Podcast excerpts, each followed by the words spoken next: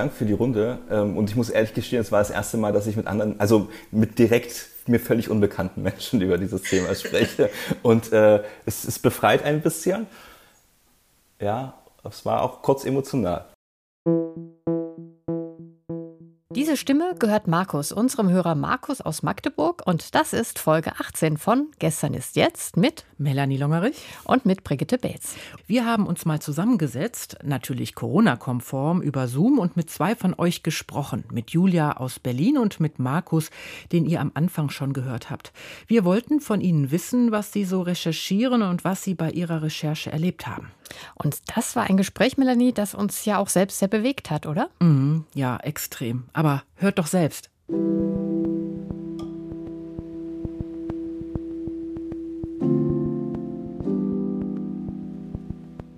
Julia, du bist in den 80ern in Westdeutschland geboren, wohnst in Berlin. Markus kommt aus Ostdeutschland, aus Magdeburg. Julia, erzähl doch mal, in was für eine Familie bist du hineingeboren und warum hast du überhaupt angefangen, dich mit deiner Familiengeschichte zu beschäftigen? Ich habe mich eigentlich schon sehr früh damit beschäftigt, wo ich herkomme, im Sinne von Fragen, die noch lebenden Großeltern fragen, wie sie ihre Kindheit erlebt haben und ihre Jugend ich kann gar nicht so genau in Worte fassen, warum mich das ähm, interessiert hat. Das war irgendwie schon immer da und äh, ich habe einfach immer, wenn sich die Gelegenheit bot, danach gefragt. Ähm, das Faszinierende für mich war zum Beispiel, dass eine meiner Großmütter so ganz anders aufgewachsen ist als ich, nämlich auf einem Bauernhof, wo äh, alle möglichen Tiere mitgelebt haben. Und ich fand das als Kind immer ganz furchtbar spannend zuzuhören, wie Heuernte beispielsweise ablief oder ähm, grausam faszinierend war immer die Tatsache, dass es dort noch Hausschlachtungen gab und sie mir das in allen bunten, schillernden Farben erzählen konnte. Also es hat mich schon früh interessiert und ähm, irgendwann kam oder rückte die NS-Zeit in den Mittelpunkt. Ähm, und ich war, ich glaube, sehr zum Schrecken meiner Eltern ein Kind, was schon immer diese berüchtigten Schwarz-Weiß-Dokus geguckt hat, die zu später Stunde auf den einschlägigen Sendern liefen also das strahlte von Anfang an eine Faszination auf mich aus, die ich gar nicht so genau erklären kann. Wieso, weshalb, warum. Wie bist du darauf gekommen, dass das auch mit deiner Familie zu tun haben könnte? Ich habe in späterer Zeit ein Buch gelesen, was vielleicht der ein oder andere kennt, und zwar von Ulla Hahn, Die unscharfen Bilder, wo die Pro Protagonistin in der Wehrmachtausstellung in Hamburg ein Foto entdeckt, auf dem ihr Vater abgebildet ist als Wehrmachtssoldat bei einer Erschießung diese Art von dunklen Geheimnis, die habe ich irgendwie unterbewusst immer gesucht. Ich habe das bis heute nicht gefunden, vielleicht gibt es das auch gar nicht. Aber mich hat dieser Gedanke immer begleitet, dass es etwas zu entdecken gibt.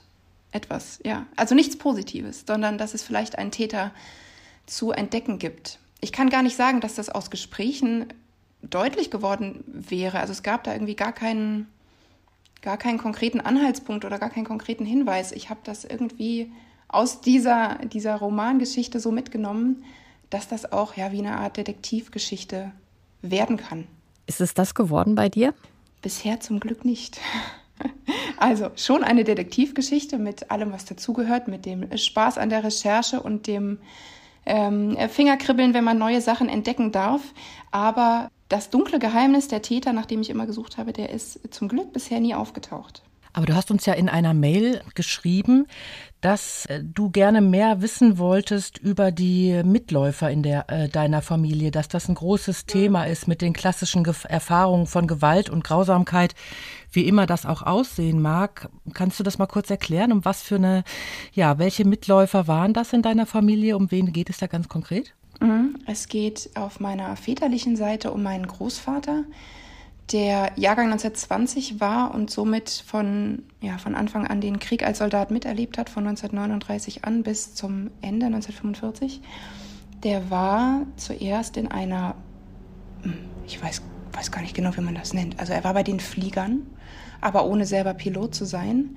Zuerst ähm, in Ostpreußen und dann später ab 1943 in der, nannte sich Flughafenbetriebskompanie in Thessaloniki ich habe nicht die geringste Vorstellung, was man dort genau tut, wenn man dort als ganz geringer Dienstgrad, ich glaube, er war nicht mal Obergefreiter, sondern Gefreiter, was man da genau tut oder getan hat, das kann ich, da habe ich noch keine genaue Vorstellung von, da muss ich noch weiter recherchieren. Erstmal sieht es unverdächtig aus. Und dann gibt es auf der mütterlichen Seite noch einen Urgroßvater, der als Berufsmusiker unterwegs war und äh, nachdem er in den 20er und 30er Jahren mit dem Zirkus um die Welt gereist ist, keine Anstellung fand als Musiker und sich daraufhin entschloss, als Berufssoldat in die Wehrmacht einzutreten und dann in so einem Musikchor war, seit Mitte der 30, von Mitte der 30er Jahre an. Und da weiß ich bisher auch noch nicht, nicht wirklich, was genau das bedeutet, dass man äh, mit seiner Trompete in den Krieg zieht, gewissermaßen. Ich weiß nur, dass er mit, mit seiner Einheit in Estland unterwegs war und in der Sowjetunion, ohne jetzt genau die Kriegsschauplätze mh, bisher recherchiert zu haben. Da gibt es also noch, noch viel zu tun für mich. Das waren ja Orte, wo es auch ziemliche Massaker gab. Hast du da auch Befürchtungen, dass da etwas sein könnte? Ja. Hm. Ich gehe schon davon aus, dass sie zumindest passive Zeugen geworden sind von Kriegshandlungen, die sich nicht nur auf sich beschießende Soldaten beschränken. Und ähm, Markus, wie sieht es bei dir aus? Was ist dein Anlass gewesen, dich mit deiner Familiengeschichte zu beschäftigen? Also zuerst teile ich erstmal das Gefühl von Julia, dieses, diese Spannung zu haben, äh, so zu Detektiv spielen zu können. Es ist, hat tatsächlich auch ein bisschen was mit diesem Motiv zu tun, auf die Suche zu gehen und etwas zu finden, was vielleicht ungeheuerlich ist, ähm, wobei ich immer noch nicht ganz äh, herausgefunden habe, was mich da antreibt, also worauf ich da jetzt aus bin. Aber wie ging es los? Es startete in meiner Kindheit, als ich ja das Bücherregal meiner Großeltern durchforstete und zwischen den Büchern Ahnenpässe fand, sogenannte ARIA-Nachweise, ähm, die die Familien in den 30er Jahren erstellen mussten, um halt ja, über Generationen hinweg nachzuweisen, äh, dass ja kein jüdisches Blut sozusagen ja in ihren Adern fließt, diese Absurdität. Und das weckte auf alle Fälle meine Passion zu, zur Ahnenforschung, weil da halt einfach auch schon viele ja, Generationen natürlich aufgeschrieben wurden. Das spielte mir natürlich ein bisschen in die Karten, um einfach schon einen schnellen Blick nach hinten zu bekommen. Wie weit reicht es denn und wer gehört denn eigentlich zu meinen Ahnen? Das war so der Einstieg erstmal in die, in die Geschichte, um nach hinten zu schauen. Und ja, weil viele in der Familie sagen immer, was interessiert dich denn dieses, dieses ganze, diese ganze Geschichte da hinten? Guck doch nach, lieber nach vorne und in die Zukunft und das ist doch viel schöner. Aber das war halt, ähm, ja, sprach mich halt sehr an. Und äh, dann kam hinzu, dass ich auch, ähnlich wie Julia, so ein bisschen, ja, diese, diese ganze Geschichte ums Dritte Reich natürlich sehr stark wahrnahm. Zum einen bin ich ja noch zehn Jahre in der ehemaligen DDR groß geworden. Das heißt, es war auch in der Schule. Also ich habe das komplette Grundschulalter ja in der DDR noch erlebt. Und selbst dort war ja auch schon diese Zeit indirekt ein Thema. Wir haben uns mit antifaschistischen Widerstandskämpfern sozusagen auseinandersetzen müssen. Also Ernst Thema war schon ein großes Thema, die Pioniere etc. pp. Und das Ganze gipfelte ja auch, dass wir auch schon Konzentrationslager besuchten äh, in der Zeit. Das heißt, ich hatte da schon so einen Berührungspunkt mit dieser, ja, mit diesem, mit diesem Abschnitt der deutschen Geschichte. Und das ließ mich dann nicht mehr los und ich wollte einfach immer mehr darüber wissen. Da ging es ja noch nicht explizit um das Thema Nationalsozialismus in dem Sinne, dass wir Nazis in der Familie hatten oder dass ich Nazis in der Familie vermutete, weil das vermute ich, vermutete ich tatsächlich nicht, weil ja das Narrativ in der DDR existierte, alle Nazis sind in der BRD und von daher kann es eigentlich gar keine Berührungspunkte mit dem Thema geben, familiär gesehen. Das kam erst später in den 90ern, wo ich dann halt explizit auf ja, Unterlagen meines Großvaters stieß, die noch existierten bei meiner Großmutter, so zwei, drei, vier, fünf Bilderchen auch aus seiner Zeit, äh, aus seiner Vorkriegszeit. Und da gab es dann zum Beispiel einen Exaktmoment, äh, wo ich dann halt ein Bild fand, wie er im Auto sitzt und auf, dieser, auf diesem Auto ist eine Hakenkreuzflagge gepflanzt. Und da habe ich dann schon gedacht, okay, was ist das jetzt für eine Geschichte und da will ich mehr drüber erfahren. Was hast du denn bislang rausgefunden? Was habe ich rausgefunden? Ich wollte auf alle Fälle erstmal nachweisen, war mein Großvater in der Partei oder waren überhaupt Familienmitglieder in der Partei. Das heißt, ich habe dann später, als es auch die Kontaktaufnahme mit Archiven etwas leichter wurde durch das Internet etc. pp. In den Nullerjahren natürlich äh, das alles durchchecken lassen, habe alle Familienmitglieder, die in der Zeit lebten, so im direkten Ahnenvorlauf, habe ich durch die Dienststelle laufen lassen im Bundesarchiv und habe dann halt geguckt, waren diese Menschen in der Partei und ähm, ich hatte da beruhigende Momente, dass es eben nicht so war und bei diesen Betreffenden Menschen, meinem Großvater, den ich halt persönlich nicht mehr kennengelernt habe, ähm, bewusst. Ich war zwei Jahre, als er starb. Da habe ich natürlich dann diese Parteimitgliedschaft nachgewiesen bekommen und wusste, dass er seit 1938 in der Partei war. Mittlerweile habe ich ein bisschen was über diese Parteienlandschaft gelernt durch eine Folge aus eurem Podcast und weiß ja, dass es zwischenzeitlich Schließzeiten gab, auch bei der Mitgliedergeschichte und dann wieder geöffnet wurde. Und er gehörte also zu dieser Runde ab 38, wo nochmal Parteimitglieder aufgenommen wurden, die wahrscheinlich, und jetzt, das habe ich auch so mittlerweile reflektiert, schon ein starkes Interesse daran hatten, äh, in der Partei mitzuwirken. Und ja, das habe ich halt jetzt mittlerweile auch feststellen dürfen, dass er in der Partei mitgewirkt hat und zwar ab, ja, kurioserweise gar nicht auf dem Gebiet des Deutschen Reiches damals, sondern in Holland. Mein Großvater und seine Eltern sind 1933 nach Holland ausgewandert äh, aus einem Grund, den ich bis heute noch nicht so ganz ja, aufdecken konnte. Ich vermute mittlerweile, dass es einen wirtschaftlichen Aspekt gab 1933, der sie dazu trieb. Und anfänglich, also in den Jahren davor, wo ich damit anfing mit diesem Thema, dachte ich erst, irrwitzigerweise, wo ich auch noch nicht diese, diese Parteimitgliedschaft nachweisen konnte, es gab einen ganz anderen Grund, warum sie Deutschland verlassen haben 1933, so wie wir es alle vermuten jetzt gerade in dem Moment, dass sie vielleicht jüdische Mitbürger waren und äh, deswegen Deutschland verließen. Aber das, dieser Aspekt hat sich mittlerweile komplett ausgeräumt. Ähm, also ich kann jetzt sagen, Sie sind aus wirtschaftlichen Gründen nach Holland gegangen, in die Provinz dort, in eine Provinzstadt, nach Deventer und ähm, ja, haben dort nochmal ein, ein Geschäft aufgebaut. Mein Urgroßvater war Friseur, mein Großvater hatte bei ihm mitgearbeitet als Friseur. Sie hatten dort einen Friseursalon. Und dann irgendwann taucht sein Name halt auf in der örtlichen Lokalpresse in Bezug auf ja, die NSDAP und äh, ja, Splittergruppen, die sich um diese nationalsozialistische Bewegung in Holland bewegten.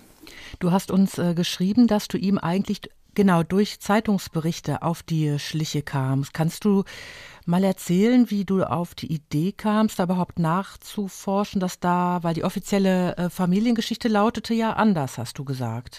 Ja, die offizielle Familiengeschichte lautete, mein Großvater war in Holland und dann kam der Krieg und dann ist er in, die, in das Gebiet der DDR gekommen und dort hat er meine Großmutter kennengelernt. Ich muss dazu sagen, mein Großvater war 21 Jahre älter als meine Großmutter und es war auch schon die dritte Ehefrau und ähm, Sie selbst hat sich für das Thema gar nicht so interessiert, sondern hat mir erst später durch Fetzen, Geschichtsfetzen einfach ähm, ja gesagt, Mensch, ja, dein Opa, das war schon, ja, der war bestimmt auch nicht so ganz sauber da in dieser in dieser Zeit. Da ist bestimmt irgendwas. Aber wie bin ich auf diese Zeitungsgeschichten gekommen? Ja, das ist, sind einfach immer wieder Impulse, die ich ähm, durch Außen kriege, indem ich halt vielleicht irgendeinen einen Film über die Zeit sehe oder einen Bericht lese, ähm, wie andere vielleicht auch auf ihren, ja, ihren Vorfahren auf die Schliche kamen. Und irgendwann ist es dann halt auch die saubere Arbeit mit, mit den, den Suchmaschinen im Internet, wie man da vorgeht. Irgendwann habe ich dann halt den Namen gegoogelt in Verbindung mit der örtlichen Tageszeitung, die dort zu der Zeit existierte. Das hatte ich dann rausbekommen und da muss ich sagen, da haben die äh, Niederländer auch gute Archivarbeit geleistet. Die haben mittlerweile diese Zeitung auch digitalisiert im Internet für alle zur Verfügung gestellt. Ja, und da gab es dann die, die Überraschung, dieses Kribbeln, auch was Julia vorhin beschrieb. Ähm, jetzt habe ich habe ich einen Suchtreffer tatsächlich. Und dann las ich erstmal einen holländischen Zeitungsbericht und reimte es mir zusammen und ließ es dann übersetzen. Ja, und dann habe ich halt es schwarz auf weiß gelesen aus der Presse sozusagen dass mein Großvater ja, NSDAP-Ortsgruppenleiter in dieser holländischen Stadt war. Wirklich unglaublich eigentlich. Das ist ja, was ihr beide macht, sehr aufwendig und sehr langwierig, oder? Hm, oder macht ihr das immer mal wieder, so zwischendurch, wie wir alle? Ja, also punktu genau punktuell. Es gibt halt Zeiten, da, da lasse ich das Thema liegen und dann kriege ich halt wieder mal so einen Impuls und dann starte ich wieder. Oder ja, es gibt halt auch Zeiten, da bin ich recht, recht exzessiv dabei, weil ich vielleicht auf irgendeine Spur gestoßen bin und äh, dann lässt es mich nicht los. Und dann muss ich mich zwingen, davon Abstand zu bekommen erstmal. Ich könnte mir auch vorstellen, wenn man über Deutschlands Grenzen hinausgeht, das ist ja dann auch erstmal so ein Angang, oder? Ich weiß nicht, ob du, Julia, auch schon bei ausländischen Behörden recherchiert hast. Ja, ich habe es zumindest versucht, muss ich sagen. Einer meiner Urgroßväter war Franzose. Also ich habe eine französische Großmutter, die zu Zeit des Zweiten Weltkriegs Kind war. Sie ist Jahrgang 1939 und ihr Vater war als Zwangsarbeiter in der Nähe von Braunschweig. Und ich habe eben versucht, über ihn mehr herauszufinden, also wie es dazu kam, dass er ähm, ja, dort gelandet ist und wo genau er ge gearbeitet hat. Das beginnt natürlich erstmal mit Recherche in, äh, in Deutschland noch, also in, in und um Braunschweig gewissermaßen, führt dann aber natürlich unweigerlich irgendwann, wenn man auch über sein Vorleben und das Leben nach 45 etwas herausfinden will, führt es dann doch nach Frankreich und ich habe vor, vor vielen Jahren schon mal versucht, da durchzublicken durch die französische äh, Archivstruktur und habe es dann irgendwann aufgegeben. Das ist also auf jeden Fall nochmal ein Ansatzpunkt. Ich kann mich da Markus Schilderung nur anschließen, dass die Recherche ist bei mir auch nicht kontinuierlich. Das kommt und geht, je nachdem, wie zeitliche Ressourcen vorhanden sind oder ob einem wie bei, in meinem Fall jetzt in den letzten Jahren, da irgendwie das Leben dazwischen kommt und man andere Dinge zu tun hat. Aber also habt ihr so das Gefühl, ihr seid in eurem Freundeskreis alleine mit dem Thema oder gibt es viele? Habt ihr das Gefühl, ihr habt ja auch Verbündete, wie es ja bei uns immer heißt, man bräuchte Verbündete, um das äh, durch, äh, durchzuhalten, darüber zu reden und so. Wie fühlt ihr euch da aufgestellt? Also ich bin im Freundeskreis auf jeden Fall, im Freundes- und Bekanntenkreis bin ich auf jeden Fall die Einzige. Ich weiß nicht genau warum. Historisch interessiert bin ich da wirklich die Einzige. Ähm, aber ich lebe ganz stark von den Verbündeten in der Familie. Also meine Eltern sind da sehr hilfreich, sind selber interessiert. Meine Mutter ganz besonders, die mir auch, was die Sprachbarriere nach Frankreich angeht, eine sehr große Hilfe ist, weil sie noch Muttersprachlerin Französisch ist, im Gegensatz zu mir. Die haben mir da, also die haben mich immer sehr unterstützt, auch einfach in mit Erzählungen an Dinge, die ihnen erzählt wurden, also von Menschen, die ich gar nicht mehr kennenlernen kann, weil sie schon längst verstorben sind, die ich auch nicht mehr persönlich fragen kann. Da sind sie mir eine große Hilfe und standen da meiner, meinen Suchwünschen immer sehr offen gegenüber und haben mich ermuntert, die Großmütter zu fragen. Ich habe mich nämlich doch immer ein bisschen geziert, wenn ich ehrlich bin. Gerade so als Jugendliche habe ich mich immer nicht getraut, weil ich Angst hatte, alte Wunden aufzureißen oder Dinge anzusprechen, die für sie vielleicht unangenehm sind ähm, da haben sie mich immer ermutigt, das doch einfach zu tun und zu gucken, was passiert. Und was passierte? Eigentlich gar nichts Schlimmes. Die Angst war total unbegründet. Meine französische Oma ist da, soweit sie das eben aus der Perspektive des Kleinkindes kann, sehr auskunftsfreudig gewesen und war eigentlich immer froh, wenn sie erzählen konnte aus ihrem Leben. Natürlich mehrheitlich dann über die Zeit nach 45, weil sie eben ja zur ähm, Zeit der deutschen Besatzung oder des Krieges in Frankreich sehr, sehr klein war.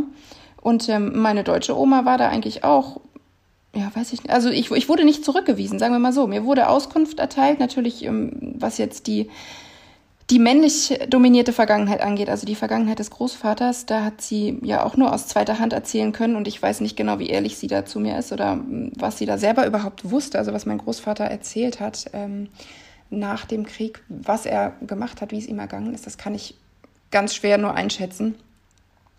Da ist natürlich auch nochmal, möchte ich auch nochmal das äh, Interesse hinlenken, dass man sich natürlich auch nicht nur mit der männlichen Vergangenheit auseinandersetzen kann, sondern dass die Vergangenheit durchaus auch weiblich ist und es interessant sein kann, herauszufinden, was Großmütter oder Urgroßmütter während der Zeit des Nationalsozialismus oder während des Krieges gemacht haben.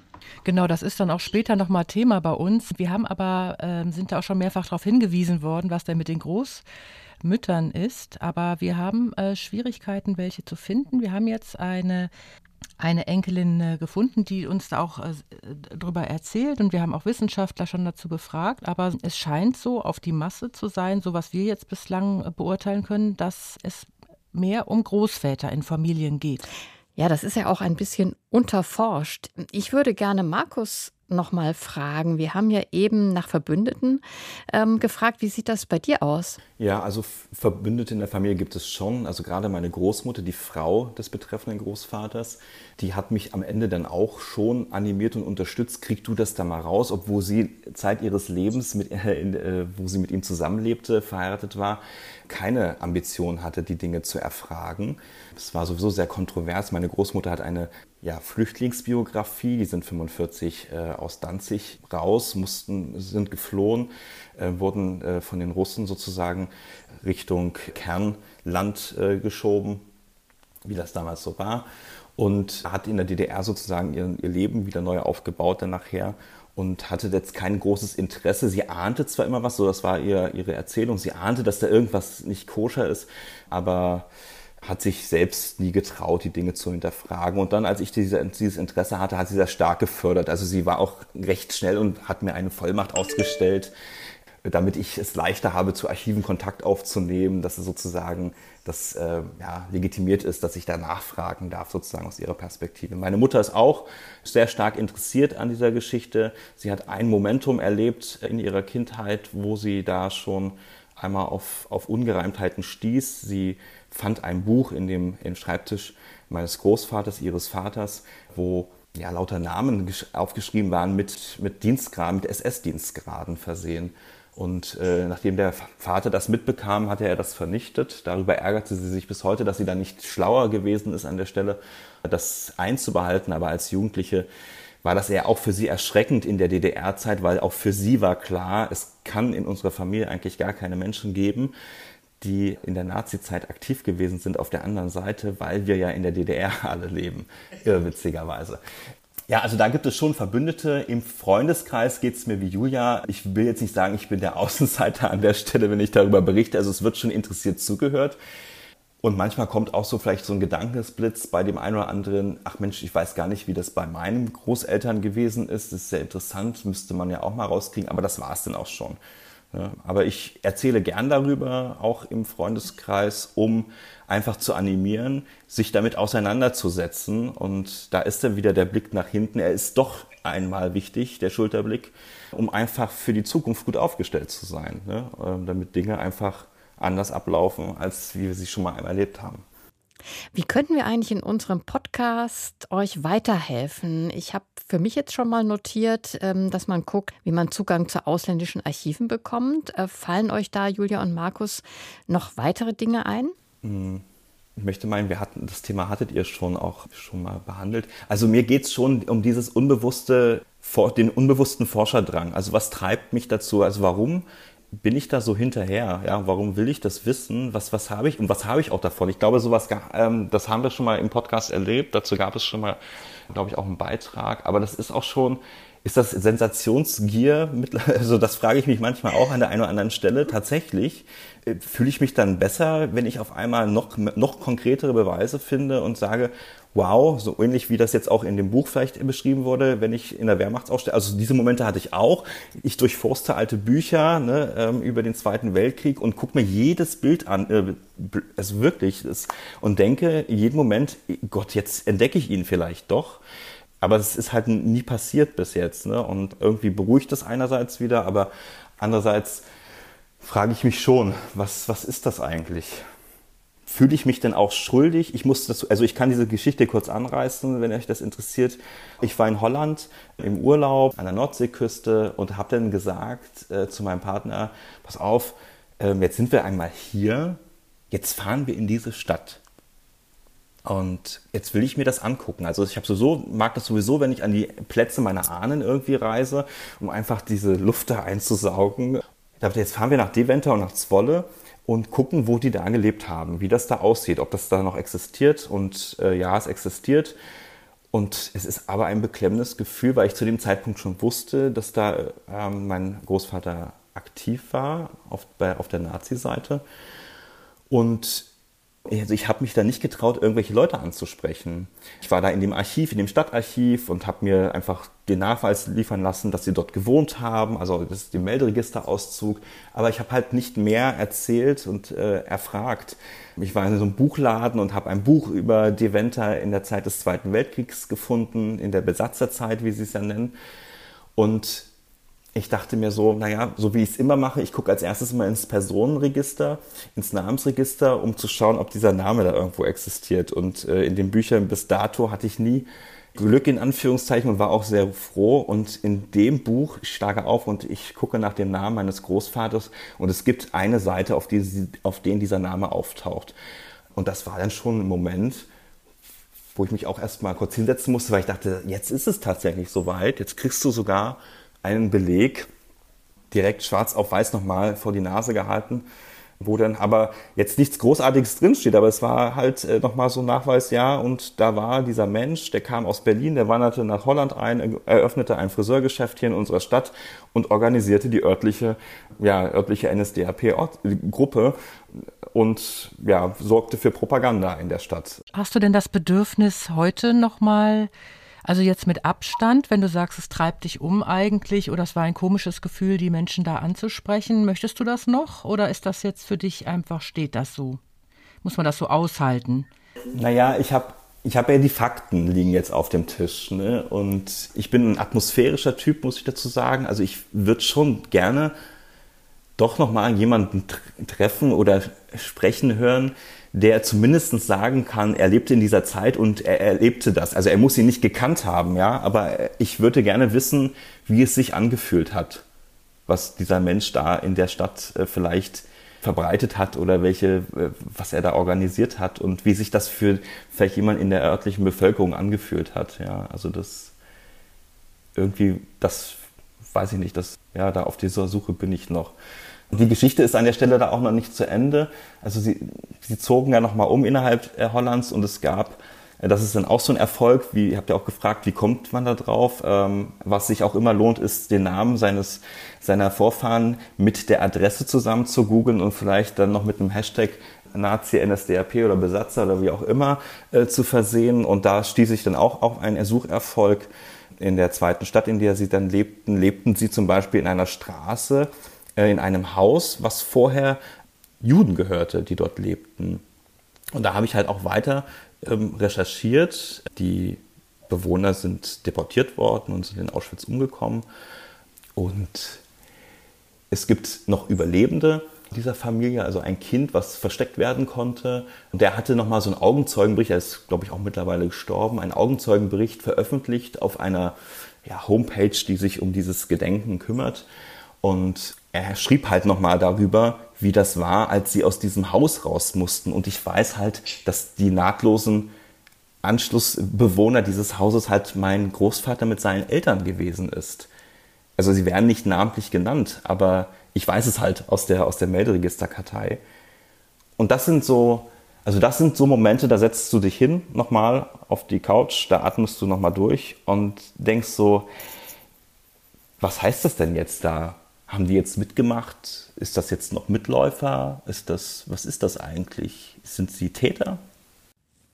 Das ist ja echt sehr auffühlend, oder? Das, ja, in dem Moment, da fängst du jetzt schon auch an zu zittern, so ein bisschen, ne? Und denkst, und ich stand vor dem Haus und das Haus steht leer, jedenfalls zu dem Zeitpunkt, als ich da in Holland zu Besuch war.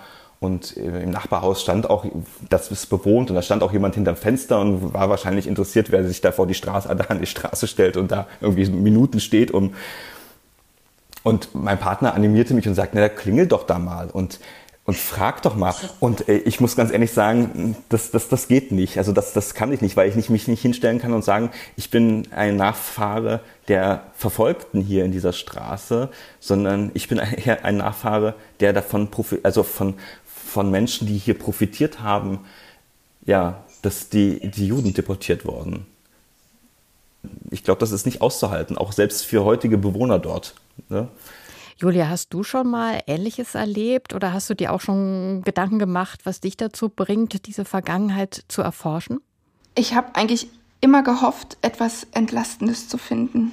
Ich habe äh, immer gehofft, ich habe das dunkle Geheimnis befürchtet, den Täter befürchtet und habe immer gehofft, dass ich vielleicht doch jemanden finde, der, das ist eigentlich ein schwieriges Wort, aber ich möchte das trotzdem in den Mund nehmen in dem Falle, der dann als Held taugt oder als Vorbild taugt. Also jemand, der eben nicht mitgemacht hat, jemand, der sich da vielleicht dagegen gestellt hat und gesagt hat, ich mache hier nicht mit, ich finde das nicht in Ordnung und ich bin kein Mitläufer und ich bin kein Täter, ich mach, mache da nicht mit. Ich habe immer gehofft, so etwas zu finden.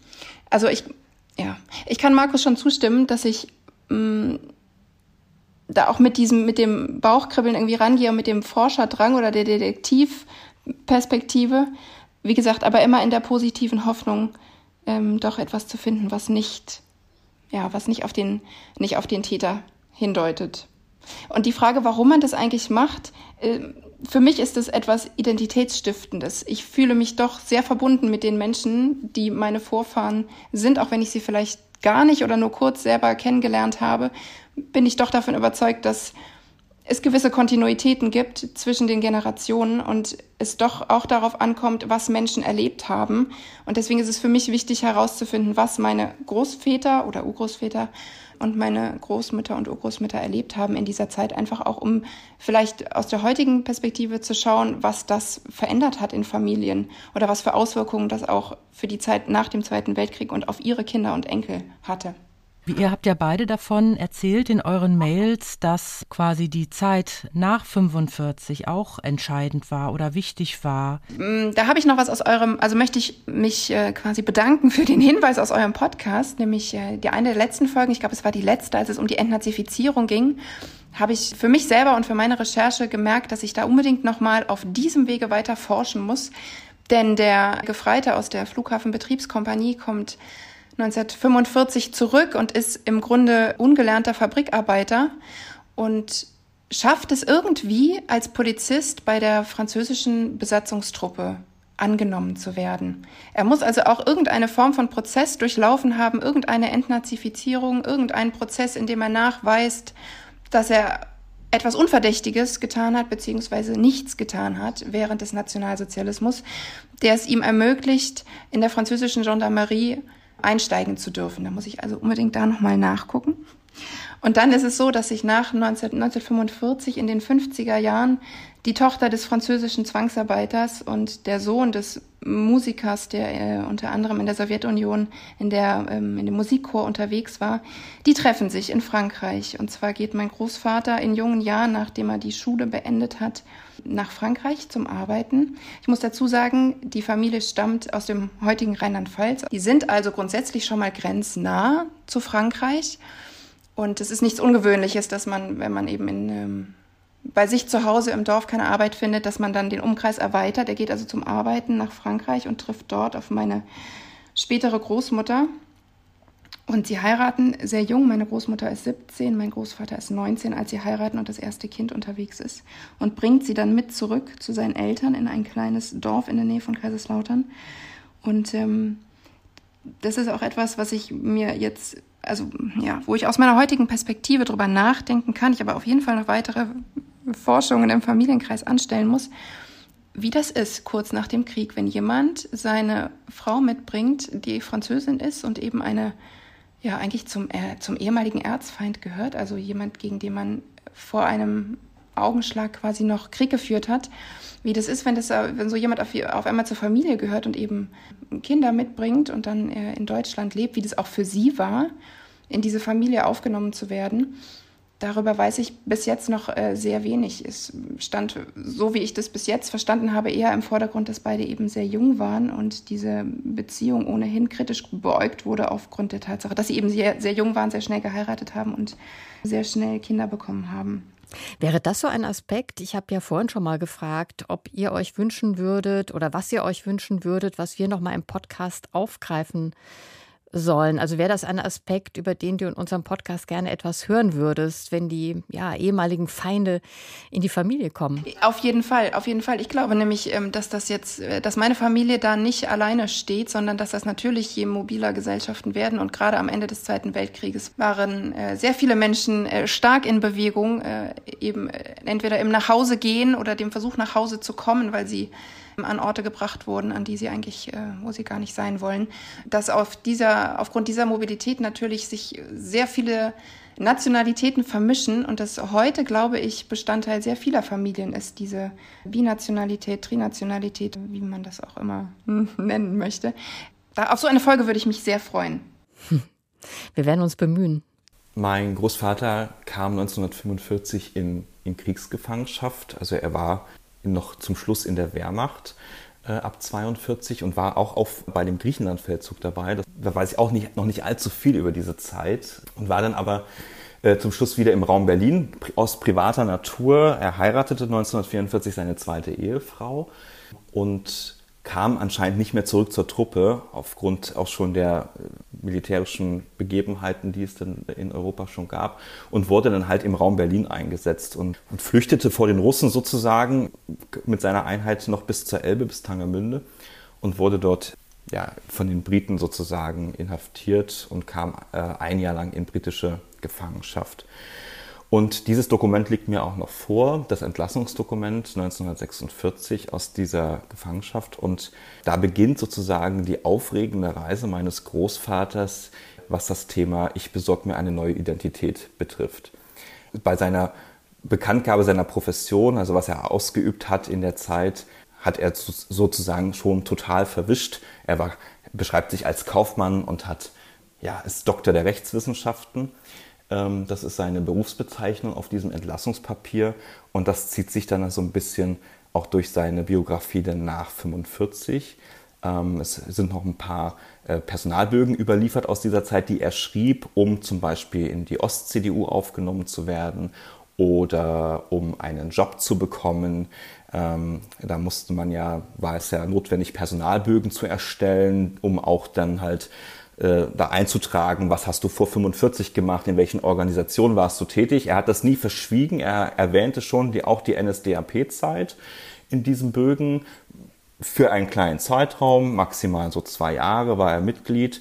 Und äh, diese Geschichte lässt sich auch in der Entnazifizierungsakte wiederfinden. Also er wurde aufgefordert von den örtlichen Behörden in Berlin damals. Äh, das ist seine Geburtsstadt. Da kam er auch wieder hin zurück nach der Gefangenschaft ähm, an diesem Entnazifizierungsprogramm teilzunehmen und äh, diese Akte ist auch noch überliefert äh, im Landesarchiv, die durfte ich mir oder konnte ich mir angucken. Auch da gab es so ein aufgeregtes Gefühl. Jetzt kommt noch mal vielleicht etwas Ungeheuerliches ans Tageslicht. Ähm, dann stellte ich fest, es war genau eine Seite, ähm, für die ich nach Berlin fuhr. Und äh, auf der stand halt auch äh, im überlieferten Sinne, wer bin ich und was habe ich gemacht, was war mein früherer Beruf ähm, wo wohne ich jetzt, wann bin ich eingetreten in die Partei und ähm, der Abschlusssatz war, genauere Eintrittsdaten kann ich nicht angeben, da ich nie eine Mitgliedskarte bzw. nie ein Mitgliedsbuch besessen habe. Und wie gesagt, diese Mitgliedschaft der Partei, die Parteimitgliedschaft stimmt schon mal nicht überein, weil das habe ich dann später über das Bundesarchiv dann halt rausbekommen, dass er halt wirklich aktives Mitglied war äh, bis zum Schluss. So, und das war seine Entnazifizierung. Er arbeitete dann auch noch großzügigerweise, äh, half er beim Wiederaufbau von Berlin.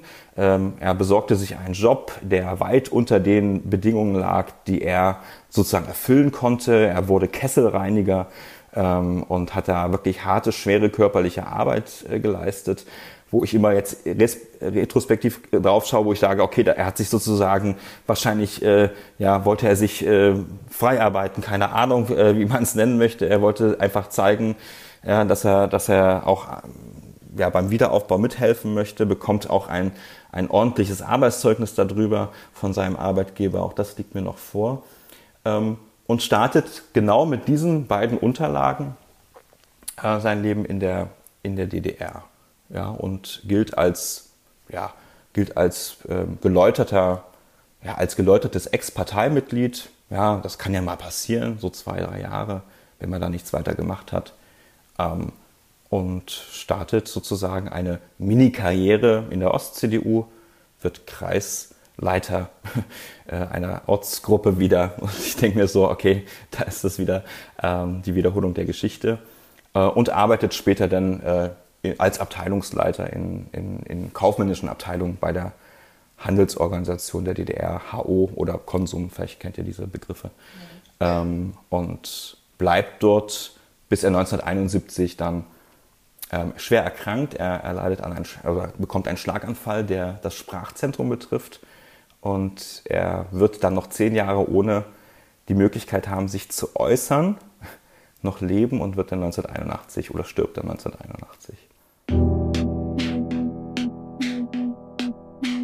Ja, das war unser Gespräch mit Markus und Julia. Wenn ihr Lust habt, uns eure Geschichte auch zu erzählen, dann schreibt uns doch. Und wenn euch diese Folge gefallen hat, dann freuen wir uns wie immer über Rückmeldungen, etwa über unsere Webseite oder über Twitter oder Instagram. Da sind wir ja auch zu finden unter Gestern ist jetzt. Und wir freuen uns natürlich auch, wenn ihr uns weiterempfehlt oder bewertet, etwa bei Apple Podcast. Das ist jetzt nicht nur eine Bewertung für uns und unsere Gäste, sondern hilft auch dabei, dass andere suchende Enkelinnen und Enkel uns finden. Ja, dann würde ich sagen, macht's gut, bis zum nächsten Mal. Tschüss.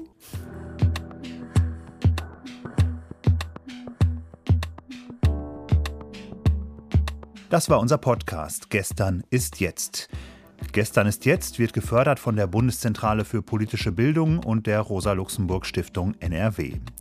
Musikalische Beratung Levlin Rechtenwald, Musik Linda Kühl.